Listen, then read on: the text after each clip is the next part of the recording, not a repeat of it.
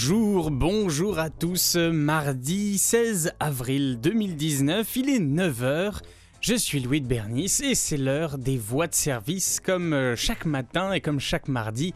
Avec moi, je suis pour le moment seul dans le studio, seul jamais, on n'est jamais complètement seul, que dis-je. J'ai avec moi Jean-Sébastien la liberté pour vous euh, occuper, vous divertir et vous intéresser pendant une heure avec tous nos articles, toutes nos musiques. Euh, on, espère vous, vous réveiller en douceur. Je tâcherai d'être à la hauteur, Louis. Excellent, voilà notre duo fin prise de la vie. J'ai pour ma part eh bien, des, insolites comme d'habitude à vous proposer et euh, des articles un peu plus longs que, d'habitude. C'est amusant avec euh, le retour des, beaux jours et du printemps. Eh bien, c'est comme si les, journalistes étaient plus inspirés, écrivaient plus longuement. Tant mieux, tant mieux pour nous, on va pouvoir euh, étudier en profondeur les différents sujets que j'ai à vous proposer. Nous irons par exemple sur Mars, alors pas encore tout à fait sur Mars, mais il est question d'y faire pousser des vignes. C'est ce qu'un pays a comme projet. On parlera euh, également euh, de cannabis. Ben oui, c'est légal maintenant, donc euh, ça devient un sujet de société sans tabou. Les meilleures mères grâce au cannabis, s'intitule cet article du Soleil. Pourquoi pas également de sièges de toilette qui pourraient permettre de sauver des vies. Oui, oui, ça, peut avoir une, utilisation tout à fait originale. Et puis, nous parlerons également des ASMR. Savez-vous ce que c'est? Non? Eh bien, je vous expliquerai. Je vous expliquerai tout ça dans, dans cette heure que nous allons passer ensemble. Vous êtes prêts? Moi oui. Alors c'est parti pour les voies de service.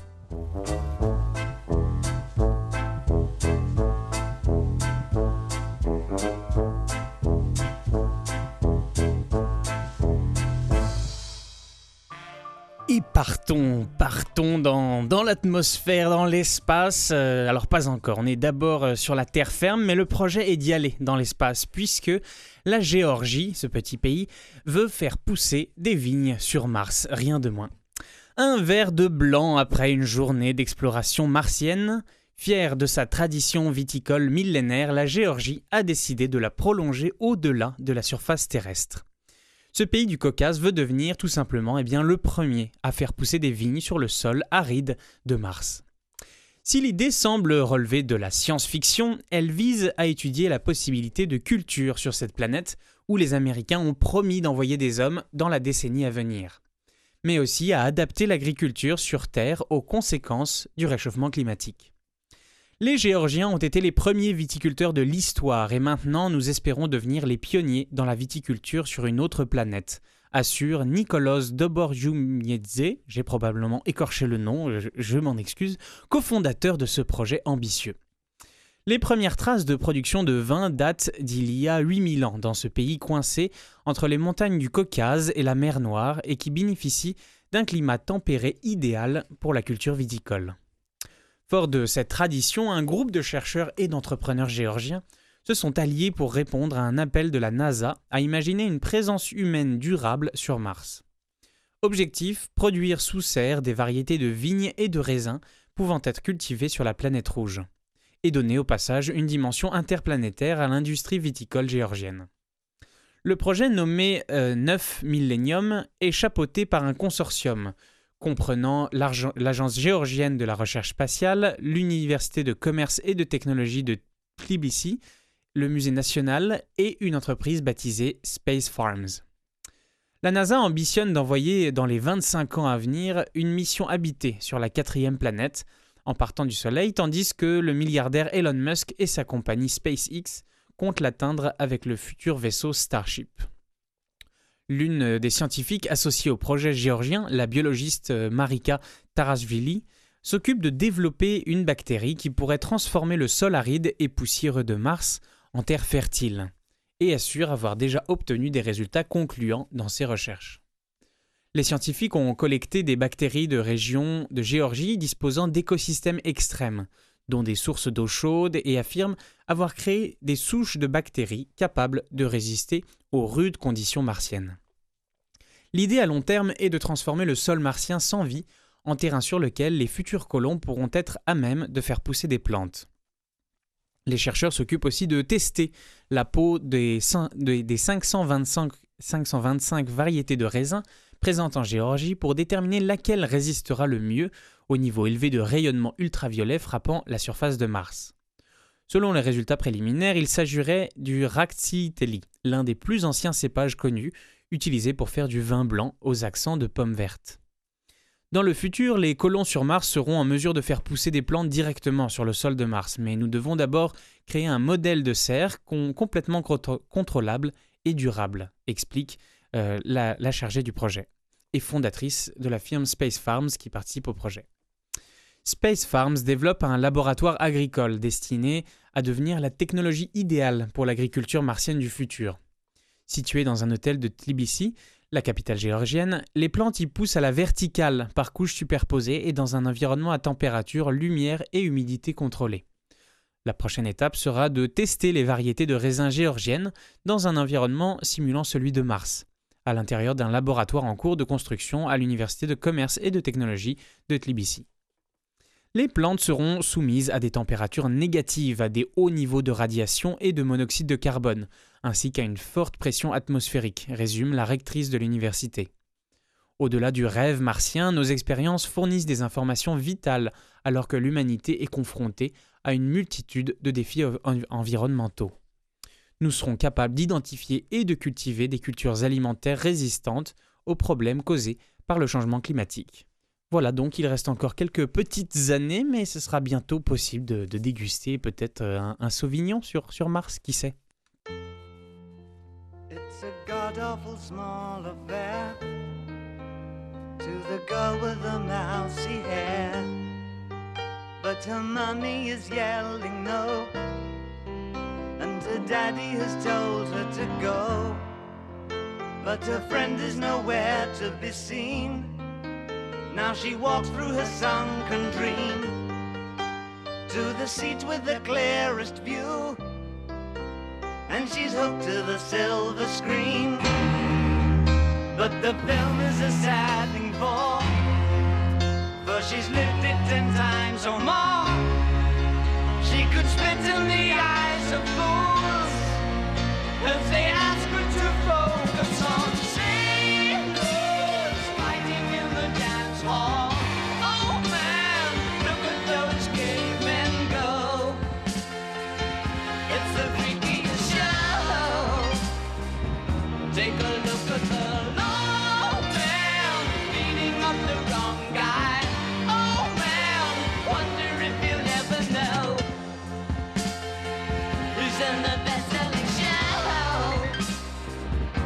their life on Mars.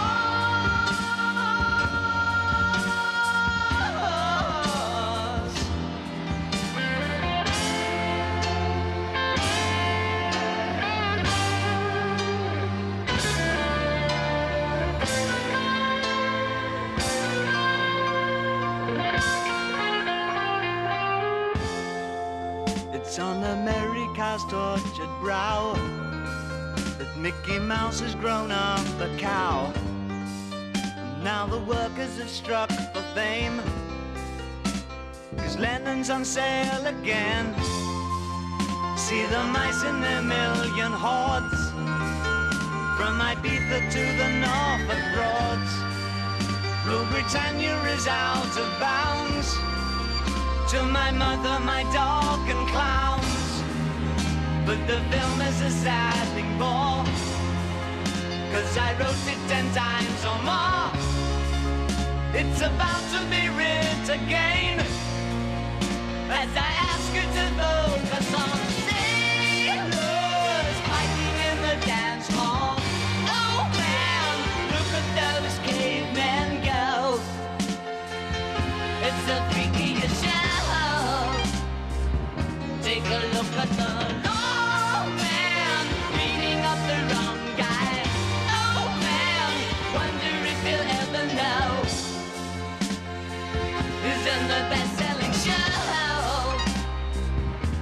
i'm on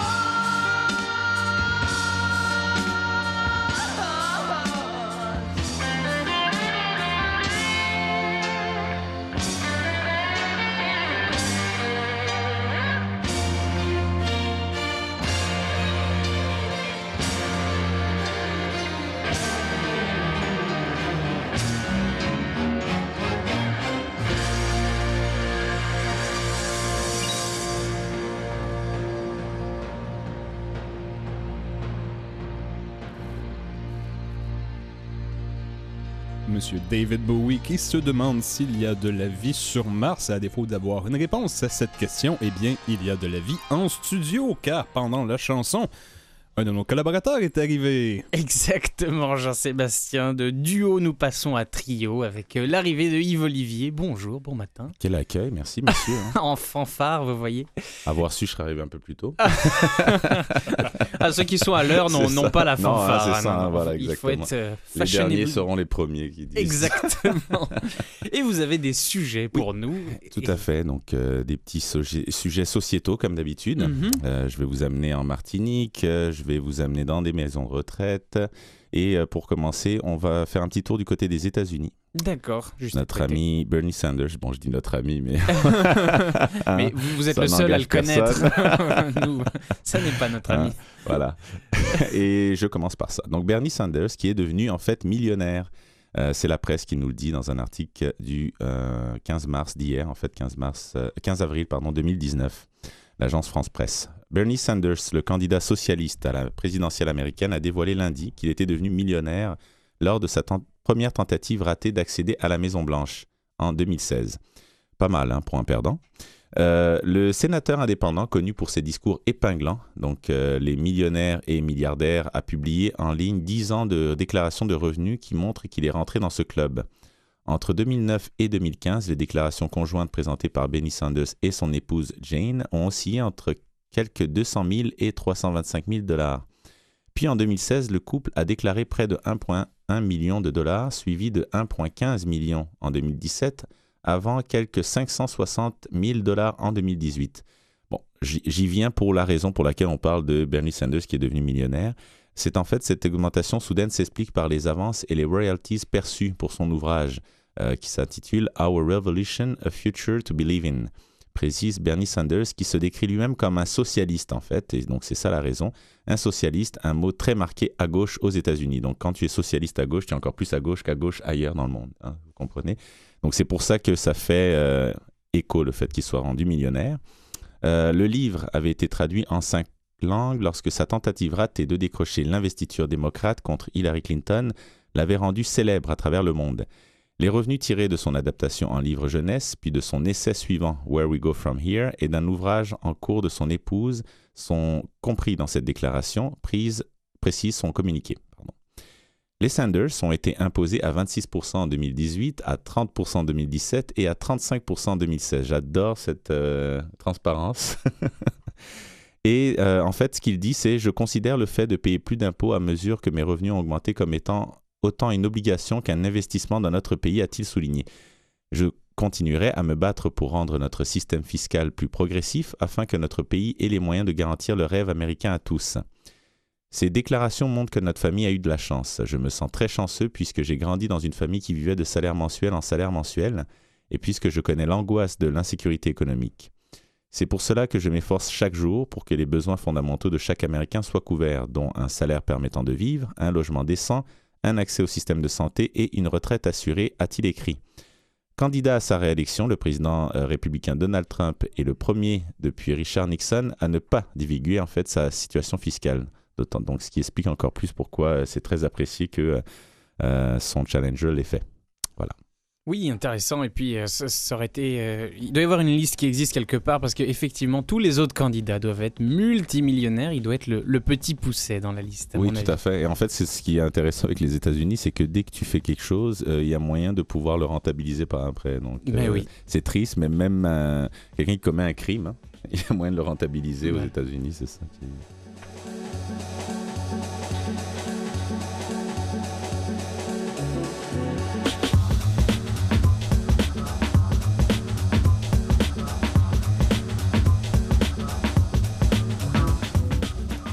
Petit article, petite invention qui rendra peut-être son inventeur millionnaire un jour, qui sait.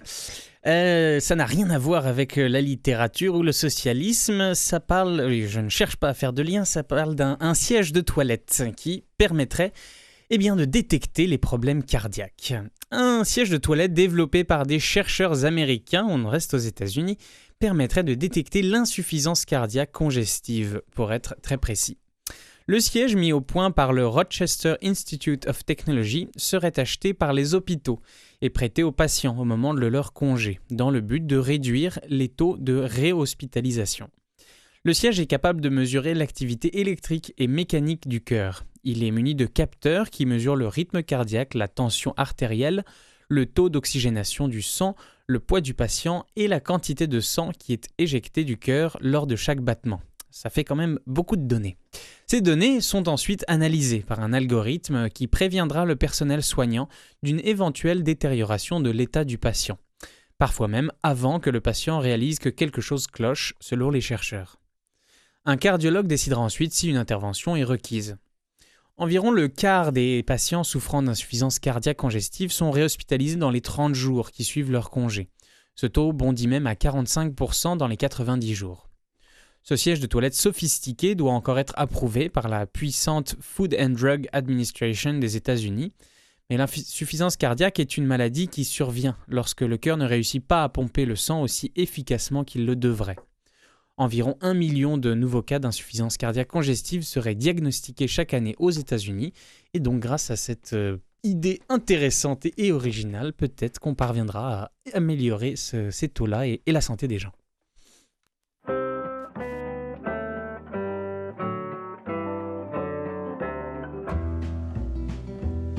Dans deux heures, va faire 20 ans que je roule sa lune. Toi un peu moins, mais pour plus longtemps. Joue avec le feu, pas rien qu'un jour sur deux. On plie bagage plus souvent qu'on se dit adieu.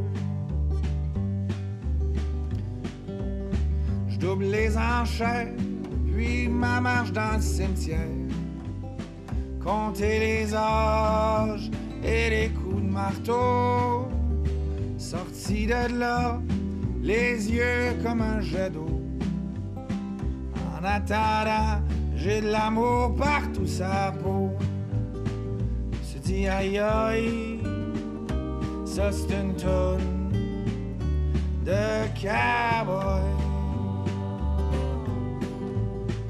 Se dit aïe aïe ça c'est une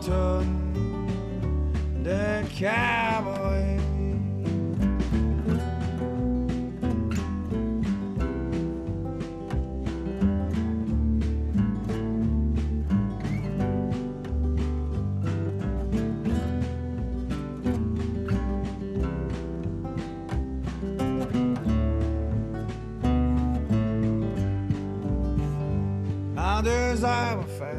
Fait 20 ans que je cherche la lune. Sur mon départ, j'arrive, je t'en prie ton corps. Peut-être un peu plus, peut-être pas pour plus longtemps. Va comme en haut, en bas, on est ben quand y a pas de vent. Prends pas de drive-through, ben trop peur de devenir gros. Une bouteille de rouge, du purel, bien Malboro. Douzaine d'ailes, de présence, un silence d'autruche. T'en prendre deux, le temps que j'ose aux bûches. Je baisse les paupières, par respect. Sur le paysage de ton dos, les yeux fermés la tête aux pieds. Je connais par cœur le parcours de mes mains sur le contour de tes seins. Je me suis aïe aïe, ça c'est une tonne de cowboy. Je me suis aïe aïe, ça c'est une tonne de cowboy. aïe aïe.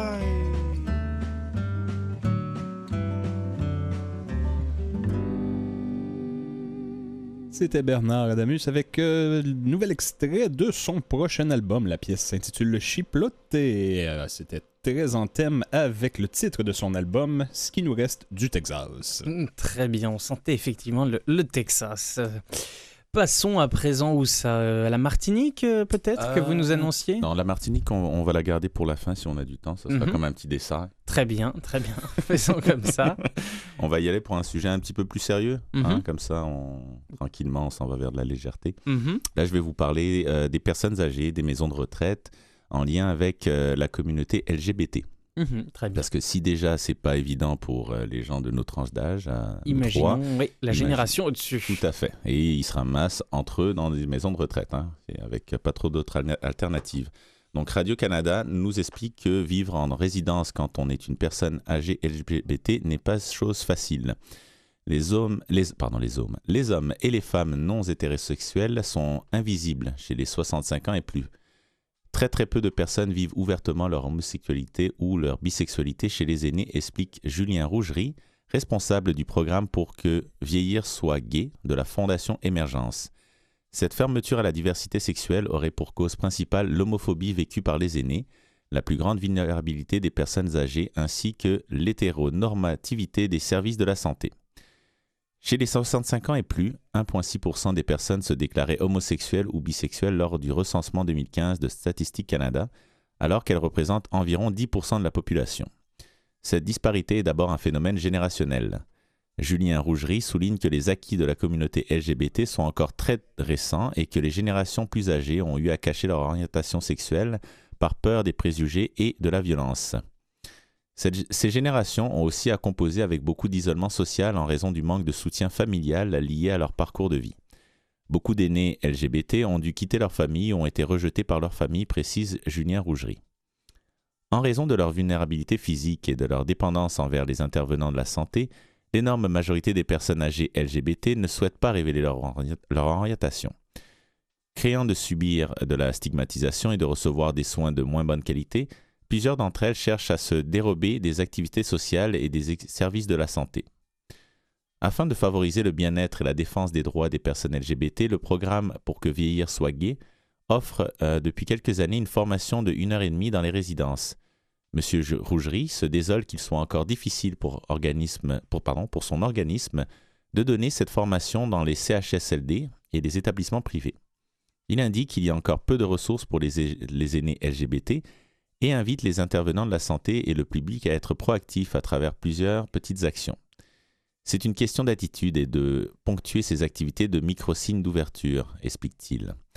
Alors, euh, cet article nous permet aussi de, nous suggère quelques bonnes pratiques, euh, notamment donc pour les personnes euh, aînées, les, aînés en maison de retraite qui cohabitent avec des personnes de la communauté LGBT. Euh, la première suggestion, c'est d'employer un discours inclusif. Donc, éviter de supposer par défaut que tout le monde est hétérosexuel ou cisgenre. Euh, la deuxième euh, suggestion, c'est de ne, de ne pas présumer l'orientation sexuelle ou l'ident- l'identité de genre d'une personne. Si vous croyez qu'une personne est née et LGBT et que vous estimez être suffisamment proche d'elle, commencez par vous intéresser à son histoire et aux personnes qui lui sont proches. De plus, réagissez aux propos homophobes ou transphobes. Tout comme les propos sexistes et racistes, il est important de réagir et montrer que vous n'approuvez pas ces attitudes. Parlez d'homosexualité et d'identité de genre. Lorsque la situation s'y prête, n'hésitez pas à en parler au personnel et aux usagers, de façon que cette réalité surgisse de temps en temps et ne constitue plus un tabou. De plus, on, pr- on propose également de, euh, se souvenir qu'être LGBT n'est pas un aspect parmi d'autres de la vie des personnes aînées concernées. Euh, n'est qu'un aspect, en fait. Donc, évitez d'attribuer tous leurs problèmes à leur identité sexuelle ou de genre ou de trop focaliser sur cet aspect de leur identité. Enfin, respectez la confidentialité des personnes LGBT. Ne divulguez jamais l'orientation sexuelle ou l'identité de genre d'une personne sans son consentement. Sinon, lorsqu'elle s'en apercevra, la personne pourrait perdre confiance et s'isoler davantage. Cela pourrait aussi en décourager d'autres à parler ouvertement.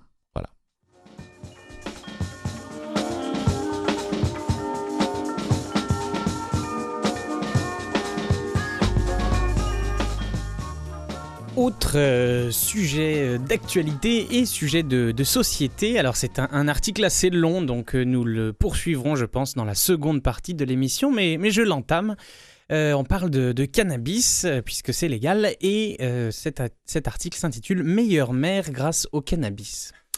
Elles en avaient assez d'être stigmatisées et de cacher leur consommation de cannabis. Depuis la légalisation de cette drogue douce au Canada, des centaines de femmes s'unissent pour clamer haut et fort que cette herbe fait d'elles de meilleures mères, malgré les mises en garde de médecins. Assise au fond, euh, assise dans son salon où flotte un léger parfum de marijuana, Jordana ne décolère pas contre le dénigrement dont sont victimes, selon elle, les jeunes mamans qui consomment du cannabis totalement légalisé, légalisé depuis octobre dernier. On attend de moi que je travaille à temps plein, que je m'occupe de mes enfants à temps plein, que ma maison soit propre, que je paye mes factures à temps, que je change mes pneus d'hiver à temps. J'en ai tellement sur les épaules. Je ne suis qu'une seule personne, le cannabis me permet d'accomplir mes tâches quotidiennes tellement mieux, déclare cette trentenaire. C'est pour rejoindre d'autres femmes dans sa situation et libérer la parole que cette Montréalaise a créé sur Facebook le groupe Mother Mary, strictement réservé à la jante féminine. Aujourd'hui, cette communauté revendique quelques 5000 membres qui discutent à bâton rompu de la consommation de cannabis. Pourtant, le ministère canadien de la Santé est formel. Il est plus sûr d'éviter la consommation de cannabis si vous êtes parent. Cette drogue peut altérer le jugement avec les enfants, met-il en garde. Les mamans se sentent seules et ne savent pas vers qui se tourner. Elles se sentent honteuses et ont peur, note Annie-Claude Bertrand qui co-anime Mother Mary. La consommation de cannabis permet notamment à ces jeunes femmes de se détourner des opiacés et des antidépresseurs pour traiter leur anxiété ou leur dépression, explique Karine Cyr, dont le groupe Facebook Des Fleurs Machères, créé lors de la légalisation, rassemble plus de 500 membres. Elles sont entrepreneuses, psychologues, mannequins, photographes. Ce sont des femmes de tous les milieux, affirme Cynthia Pétrin, professeure de Ganja Yoga et co-animatrice de Des Fleurs Machères. Les gens ne sont pas informés, ils pensent encore que quand on utilise du cannabis, on est devant notre télé en mangeant de la pizza comme des adolescents, dit Karine, expliquant avoir créé ce groupe pour pallier le manque d'informations sur le sujet, tant le discours public reste répressif. Mais quand je consomme mon cannabis, après je fais mon ménage, je joue avec mes enfants, je suis plus présente avec mes enfants, je suis plus patiente, ça m'aide dans mon quotidien, à être une meilleure mère, une meilleure personne, explique-t-elle. Mère de deux enfants, Karine dit avoir euh, commencé à consommer l'huile de CBD, substance relaxante non psychoactive, après sa deuxième grossesse, refusant les opiacés prescrits par son médecin pour ne pas se sentir zombie. Voilà pour la première partie de, ces témoignages intéressants. Je vous propose de, retrouver la suite après la pause. J'ai bien de vous donner mon avis. Très bien, vous allez, on, va, on va continuer à s'en faire une idée et on, on réagira. A tout de suite.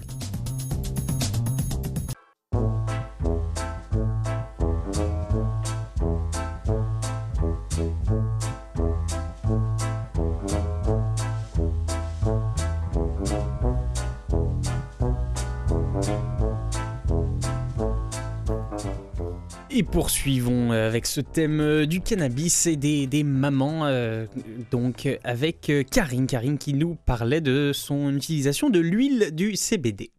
Je ne dormais pas, j'avais de gros troubles du sommeil et la première fois que j'ai pris de l'huile de CBD, j'ai dormi toute la nuit comme avant. Explique cette Québécoise qui vient de lancer un podcast sur le sujet.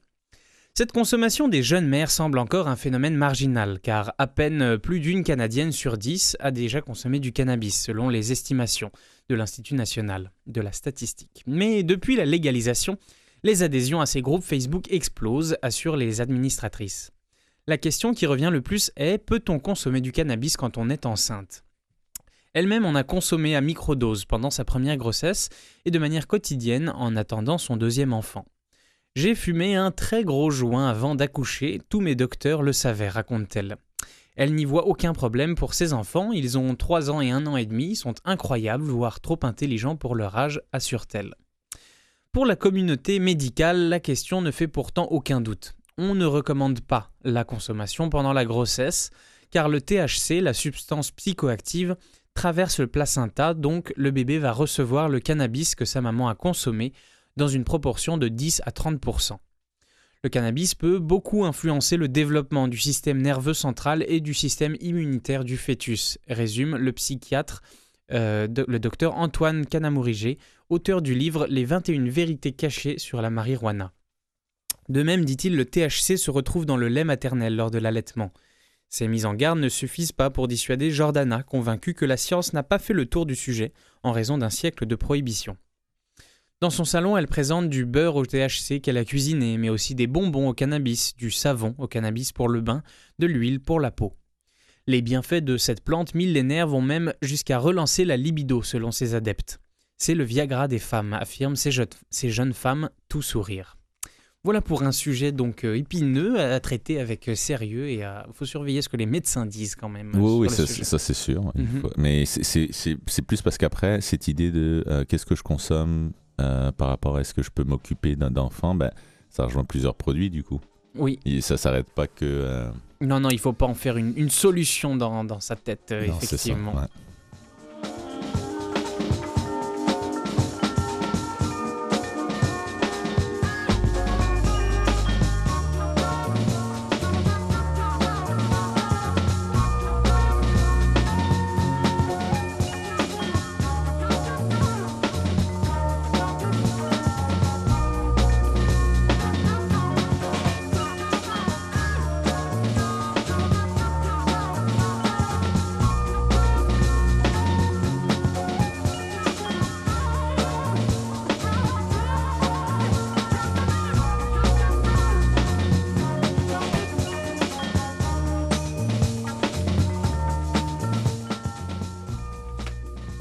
Autre sujet de, société, je me tourne vers vous, Yves Olivier. Oui. Où nous emmenez-vous? Alors, euh, bah, c'est euh, l'Ops, le, bah, le, nouvel Ops, mhm. mais euh, côté actualité information, qui nous parle de la salutaire remise en question des stéréotypes sur le genre. Je ne sais pas si vous avez entendu parler de cela. Hmm, non, non, bah, le, sujet en soi, oui, on en a parlé tout à l'heure, mais euh, un peu... Je vais vous lire donc l'article de Dominique Nora euh, qui date du 27 mars sur ce sujet. Nous vous écoutons. Euh, alors pourquoi consacrer notre couverture aux personnes non binaires entre guillemets, celles qui ne veulent pas être cantonnées à un genre, qu'il soit féminin ou masculin? Elles sont nées avec un sexe de femme, ils sont nés avec un sexe d'homme, mais IEL, I-E-L-S, entre guillemets, se sentent mal à l'aise dans une société trop normative qui, en famille, à l'école ou au bureau, colle à chaque individu une série d'attributs, de traits de caractère, de comportements convenus. On attend des garçons qu'ils soient courageux, aventuriers, audacieux, durs au mal, des filles qu'elles soient sages, sensibles, coquettes, douces. Il, il et elles sont censés aimer tel ou tel sport, s'habiller de telle ou telle manière et, plus tard, exercer tel ou tel métier. Des stéréotypes dépassés en 2019 Malheureusement non. Ces, injonctions, plus ou moins explicites, se perpétuent à chaque instant de, nos existences. En réaction est né un mouvement de, libération qui prolonge le féminisme. Un nombre croissant de, figures intellectuelles, dont l'historienne Mona Ozouf, revendiquent le droit de ne pas être prisonnier du sexe que vous assigne l'état civil. Et les rebelles sont de plus en plus nombreux à vouloir casser ces codes. 14% des 18-44 ans considèrent que la non-binarité correspond plutôt bien à leur identité de genre selon notre sondage. Euh, ben, en fait, c'est le sondage YouGov euh, de euh, l'Ops. Ne vous, ne vous méprenez pas. Les non-binaires déclarés ne sont pas une bande d'udurberlus marginaux ou d'ados à côté de leur pompe. Comme hier, les homosexuels, ils forment l'avant-garde d'un combat sociétal sur lequel le magazine L'Ops se penche aujourd'hui. Une réflexion d'autant plus indispensable qu'en ces temps troublés, la haine se déchaîne sur les réseaux sociaux comme dans la rue il est important que ces questions soient abordées sereinement dans l'espace public par l'analyse, le témoignage et le débat, ne serait-ce que pour contrer pardon, des préjugés trop répandus. Non, les binaires ne veulent pas abolir le genre, comme l'en accusent leurs détracteurs. Ils respectent tous ceux qui se sentent profondément femmes ou viscéralement hommes. Ils veulent juste être pris en considération, que la société devienne plus inclusive et que la domination masculine ne fasse, plus partie de notre culture. Bref, comme le dit joliment Anna, 18 ans, que l'on regarde la personne, pas ce qu'elle a entre les jambes. Non, une nouvelle identité de genre ne suppose pas systématiquement un changement de sexe ou de préférence sexuelle. Non, tous les binaires ne sont pas transgenres, même si certains, comme Jeanne, qui sont longuement, s'est longuement confié euh, à un autre euh, à un autre magazine qui s'appelle Rue 89, ont choisi d'entreprendre ce voyage. Les nombreux témoignages que nous avons recueillis incitent chacune et chacun d'entre nous à s'interroger sur sa propre relation au genre, à explorer ses idées préconçues et à revisiter les messages souvent implicites qu'elle ou il transmet à ses enfants ou ses petits-enfants. Car la planète tournera plus rond si l'on convient de voir le genre comme un large spectre, si les hommes acceptent leur part de féminité et les femmes leur part de masculinité. Et si pour parodier un best-seller 100% sexiste, l'on reconnaît qu'il existe finalement 50 nuances de genre. Moi si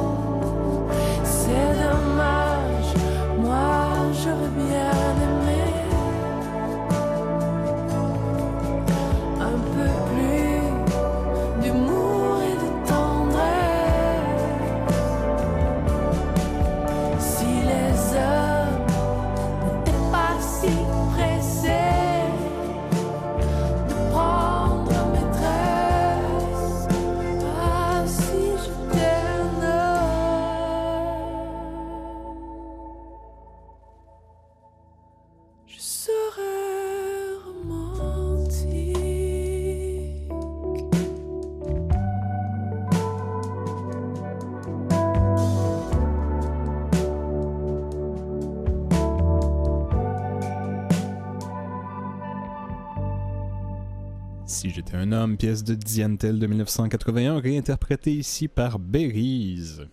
Tout en douceur et ça fait euh, merveilleusement le lien avec euh, mon, mon sujet d'après. Yves Olivier, si je vous dis ASMR, est-ce que vous voyez ce dont on parle ou pas du tout? AS. ASMR, les AS. quatre lettres. Non. Non, pas du tout. Eh bien, euh, je vous parle d'orgasme, d'orgasme du cerveau. Et oui, c'est, ce sont tous ces sons dont je vais vous, vous parler. Les ASMR qui séduisent internautes et musiciens. Des bruits anodins comme des chuchotements ou le tapotement d'ongles vous plaisent, peut-être plus que de raison? Ne vous inquiétez pas, c'est normal, vous êtes juste sensible à l'ASMR, une méthode de relaxation sensorielle qui s'est répandue sur Internet. Au-delà de la simple expérience scientifique, les contenus ASMR, alors c'est l'acronyme de Autonomous Sensory Meridian Response, censés provoquer un état de relaxation via des stimulations auditives ou visuelles, sont devenus un phénomène culturel. Ça vous donne la chair de poule, explique à l'AFP Bianca Hammonds, qui travaille sur la chaîne ASMR du média culturel américain Fuse. On sent tout son corps vibrer, c'est un moment zen. Sur YouTube, il y en a pour tous les goûts. Ballons de baudruche gonflés, pluie tombant sur un parapluie, emballage plastique délicatement retiré. Les vidéos se multiplient et les millions de vues s'accumulent. Le succès est tel qu'il est même arrivé sur le petit écran dans les foyers américains, lors de l'événement le plus regardé du pays, le Super Bowl, la finale du championnat de football américain. Une des publicités qui a rythmé la transmission a mis à l'honneur l'ASMR. L'actrice Zoé Kravitz chuchotant et tapotant sur une bouteille de bière avec ses doigts avant de faire écouter aux téléspectateurs le pétillement des bulles. Mais c'est au sein de la scène rap que l'ASMR a largement gagné en popularité, les artistes n'hésitant pas à l'intégrer dans leurs morceaux. J'adore l'ASMR, chuchote ainsi la rappeuse Cardi B dans une vidéo réalisée avec le magazine de mode W. Mon mari pense que c'est très bizarre quand je regarde des vidéos d'ASMR tous les soirs avant de me coucher, poursuit la reine du hip-hop en caressant et tapotant le micro avec ses gigantesques faux ongles. 21 Savage, un des plus grands noms actuels du rap américain, a lui décidé d'appeler un morceau ASMR et s'est mis à chuchoter sur certains de ses morceaux. Dans le hip-hop et le rap, il y a souvent une inclusion du spoken word, manière poétique de déclamer un texte, explique Craig Richard, chercheur spécialisé dans l'ASMR à l'Université de Virginie. Cela permet aux rappeurs de chuchoter tout en restant dans leur genre musical. Et évoluer avec cette mode leur permet de rester dans le coup. Ils parlent à leurs admirateurs les plus jeunes. Un avis confirmé par Bianca Hammonds qui reçoit de nombreuses vedettes du rap sur sa chaîne YouTube. Il respecte cette sous-culture qu'il voit comme un moyen de s'épanouir. Pour elle, la popularité de ces expériences sensorielles s'explique par leur vertu méditative. Nous sommes dans un monde de distraction constante. Prendre le temps d'écouter quelque chose qui vous détend en se concentrant sur les sons, je pense que c'est pour ça que c'est aussi apprécié. Apprécié dans le rap, mais pas que, le DJ électro-canadien Deadmo5 en a utilisé des éléments dans son morceau Terrors in My Head. Est-ce sexuel? Euh, s'interroge l'article. Particulièrement à la mode chez les jeunes, les vidéos d'ASMR étaient parmi les contenus les plus partagés sur le réseau social Instagram en 2018. Ce phénomène a commencé à se développer au début des années 2010. J'ai toujours su que j'aimais qu'on me chuchote à l'oreille, je savais juste, je ne savais juste pas comment ça s'appelait, se remémore Cedric Williams, un créateur de vidéos ASMR originaire de l'Alabama. Quand j'ai commencé à faire ça, personne ne savait vraiment trop ce que c'était, explique l'homme de 27 ans qui dit aujourd'hui gagner une centaine de dollars par mois grâce à sa chaîne YouTube lancée en 2017. Maintenant ça explose, tout le monde en fait, poursuit-il. Il dit écouter, lui, des vidéos d'ASMR pour calmer ses crises d'anxiété et d'insomnie. Les bienfaits sont sensoriels, possiblement sensuels et parfois même considérés comme sexuels. La Chine a d'ailleurs commencé à censurer les vidéos de ce genre, expliquant que certains internautes les utilisaient pour diffuser des contenus pornographiques. Mais selon les experts, l'ASMR est plus similaire au massage et au yoga qu'au porno. Une pratique qui peut être considérée comme suggestive mais qui n'est pas intrinsèquement sexuelle. D'ailleurs, seuls 5% des participants à une étude britannique de 2015 avaient dit y avoir recours pour ressentir une excitation sexuelle. Et selon une étude de 2018 de l'université de Sheffield, l'ASMR permet même, à l'inverse du sexe, de réduire le rythme cardiaque. Voilà, après le cannabis tout à l'heure dans le premier sujet, les ASMR, nous sommes tout en, en relaxation ce matin. C'est ça qui se passe en fait avec le hip-hop de maintenant. D'accord, je comprenais pas.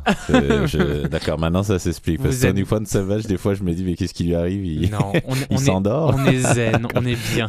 Mais euh, par contre, justement, ça pose la question. C'est intéressant que ça soit des euh, musiciens qui se soient euh, exprimés là-dessus. Mhm. Parce que, en fait, elle est où la différence entre de- le bruit de la musique, le son, de- pardon, Mhm. pas le bruit, le son de la musique et juste un son Bah, La SMR versus la musique, c'est quoi la différence en fait? il y a de la mélodie dans les chuchotements aussi, il faut croire. Ah, très bien. Donc il n'y en a pas. si, si, il y en a. Ah oui, il y en a, Écoutez bien, il y en a.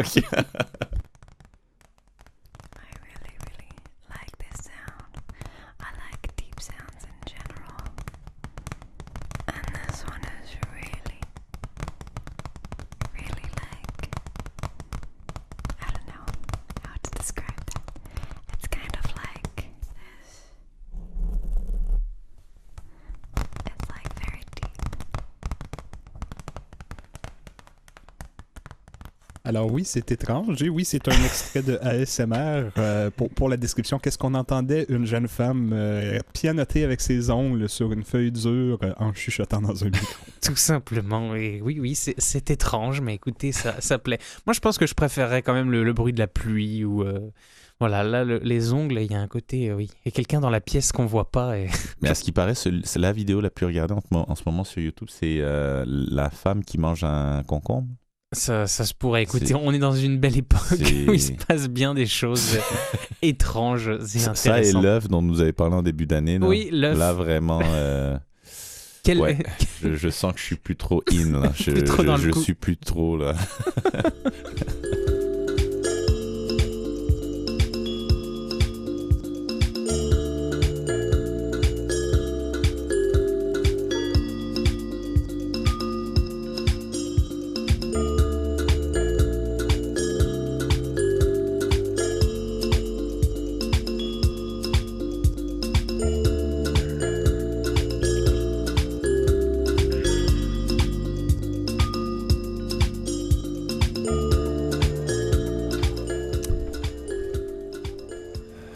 Excusez-moi si vous sentez un peu d'émotion dans ma voix. Je suis encore en train d'essayer de digérer euh, l'ASMR. Je faisais le lien avec euh, les selfies, Instagram. Ah, Yves Olivier le- est perturbé Ah dans le oui, non, là, studio ce vraiment, matin. rien ne va plus. hein. Alors partons. Alors je me dirige vers la Martinique pour Ouais. oublier ce qui se passe avec cette génération. Et le devoir va nous parler en fait de la Martinique euh, à travers le carnaval. Et ça, c'est un petit clin d'œil à notre ami Jean-Charles euh, qui nous amenait toujours des beaux articles de voyage. Mhm, mhm. En fait, il nous donnait des suggestions de voyage de masquer. Et là, je vais faire ça avec euh, la Martinique entre tambour et trempette. C'est Catherine Lefebvre du Devoir qui nous en parle dans son article du 13 avril. Le carnaval est synonyme de défilé hautement coloré, de musique parfaitement rythmée, tout en suivant les pas dansants des carnavaleux. Donc on n'est pas dans la SMR hein. Euh, mais entre deux défilés, il faut bien manger. Récit de gourmandise martiniquaise en plein carême prenant. Fermez la bouche s'il vous plaît également pour éviter de faire du bruit en mangeant. Les quatre jours précédant le carême, dimanche, lundi, mardi et le mercredi des cendres en Martinique riment avec fête, comme partout ailleurs dans le monde où le carnaval est célébré. Mais l'ambiance a quelque chose de plus doux, de moins décadent ici, et c'est tant mieux.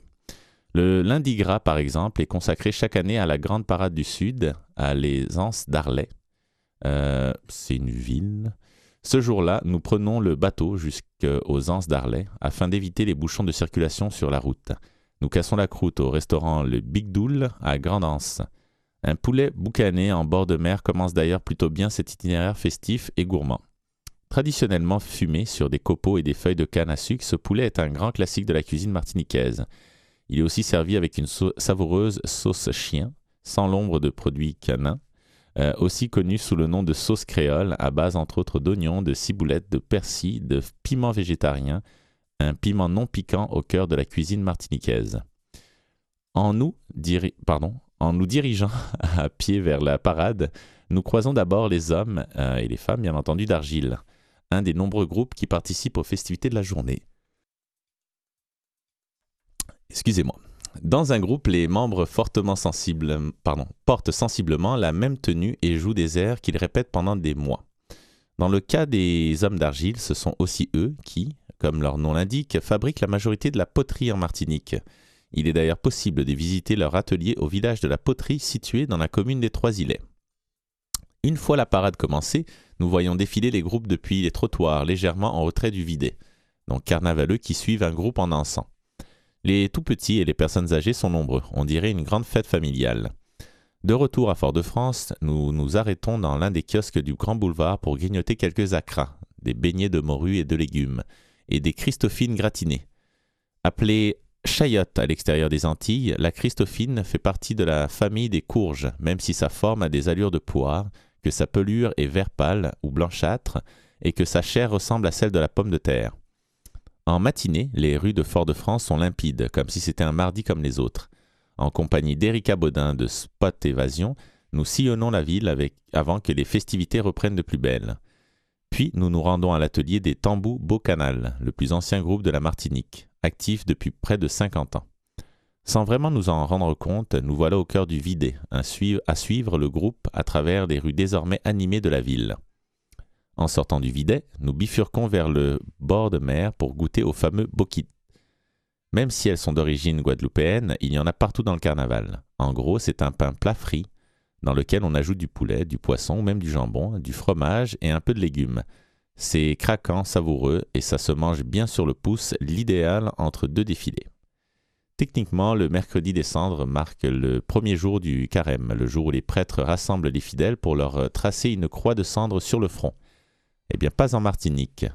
Pas de, pardon, pas tout de suite en tout cas. Ici, c'est plutôt le dernier jour de fête, jour où l'on brûle le Vaval, immense marionnette faite de pâte de papier et représentant un personnage connu sur la place publique. Cette année, il rappelle le représentant syndical Bertrand Cambusi, instigateur de plusieurs grèves. Il a été choisi pour illustrer le ras-le-bol général des Martiniquais. Mais étant donné leur manifeste âme à la fête, leur mécontentement est plutôt difficile à percevoir. Une fois le carême commencé, tout le monde se rue au marché pour faire le plein d'ingrédients frais pour cuisiner des plats plus maigres, dignes de cette période de pénitence. Sur place, il y a notamment Marie-France, habillée de sa jolie robe de madras, tissu coloré et carotté typique de la Martinique, qui vend des épices parfumées à souhait. Au fond du marché, il y a de, délicieuses adresses pour manger local. Nous passons à la table de Mama Shack pour déguster un colombo de poulet avant de repartir. Ce plat en sauce est fait à partir d'un mélange d'épices plus parfumées que piquantes, comprenant du curcuma, des graines de cumin, du thym et du bois d'Inde, qui, provient même qui provient de la même plante que le piment de la Jamaïque ou quatre épices. Il peut être servi avec du porc, de la chèvre ou du poisson. En plus d'être délicieux, ce plat raconte tout un plan de l'histoire de la Martinique. Ici, l'esclavage fut aboli, en 1848, après quoi il manqua inévitablement de main-d'œuvre dans les champs. Dès lors, les planteurs martiniquais firent venir des Indiens, notamment de Madras, euh, C'est la raison pour laquelle les tissus que nous retrouvons partout en Martinique portent ce nom. C'est aussi ce qui représente pourquoi il y a autant de plats martiniquais inspirés de la cuisine indienne. Décidément, le métissage de la cuisine illustre bien celui de l'histoire riche et fascinante de la Martinique, de là le plaisir d'autant plus esquis de découvrir un endroit pour sa culture culinaire.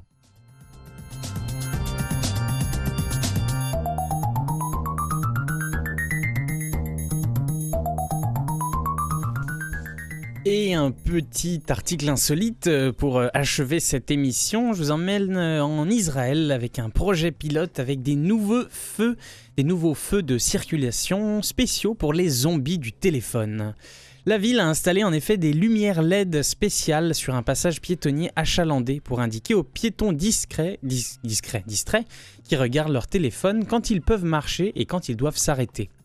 Le chef de la division de la gestion du trafic a déclaré que les feux de signalisation zombies visent à réduire les accidents entre les véhicules et les piétons inattentifs. Nous ne pouvons pas forcer les gens à quitter leur téléphone des yeux lorsqu'ils traversent. Nous devons trouver des moyens de leur mettre la route sous les yeux, a-t-il déclaré. Des lignes lumineuses euh, deviennent vertes lorsqu'il est sécuritaire de marcher et rouges lorsque les piétons doivent s'arrêter, ça, ça ne change pas. Pour le moment, le projet pilote est limité à une seule intersection dans le centre de Tel Aviv, mais la municipalité a indiqué qu'elle ajouterait des feux de signalisation zombies si elles s'avèrent efficaces. Des systèmes similaires ont d'ailleurs déjà été utilisés en Australie, à Singapour et aux Pays-Bas. Jusqu'à présent, les habitants accros au téléphone semblent bien accueillir les lumières. Peut-être que nous ne verrons pas ces, ces lumières à Montréal tout de suite parce que bah, une bonne moitié de l'année, nous, euh, elles seront sous la neige, les, les bandes de couleurs. Il faudra euh, ruser autrement, trouver d'autres moyens d'être sécuritaire. Voilà, c'est la fin de, de cette émission avec cette petite euh, insolite. Merci de nous avoir écoutés. On se retrouve la semaine prochaine avec euh, ce format ou un autre. Vous verrez, il y a des surprises parfois sur Canal M. En tout cas, euh, bonne semaine à tous et puis à- très bientôt. À très bientôt. Bye bye.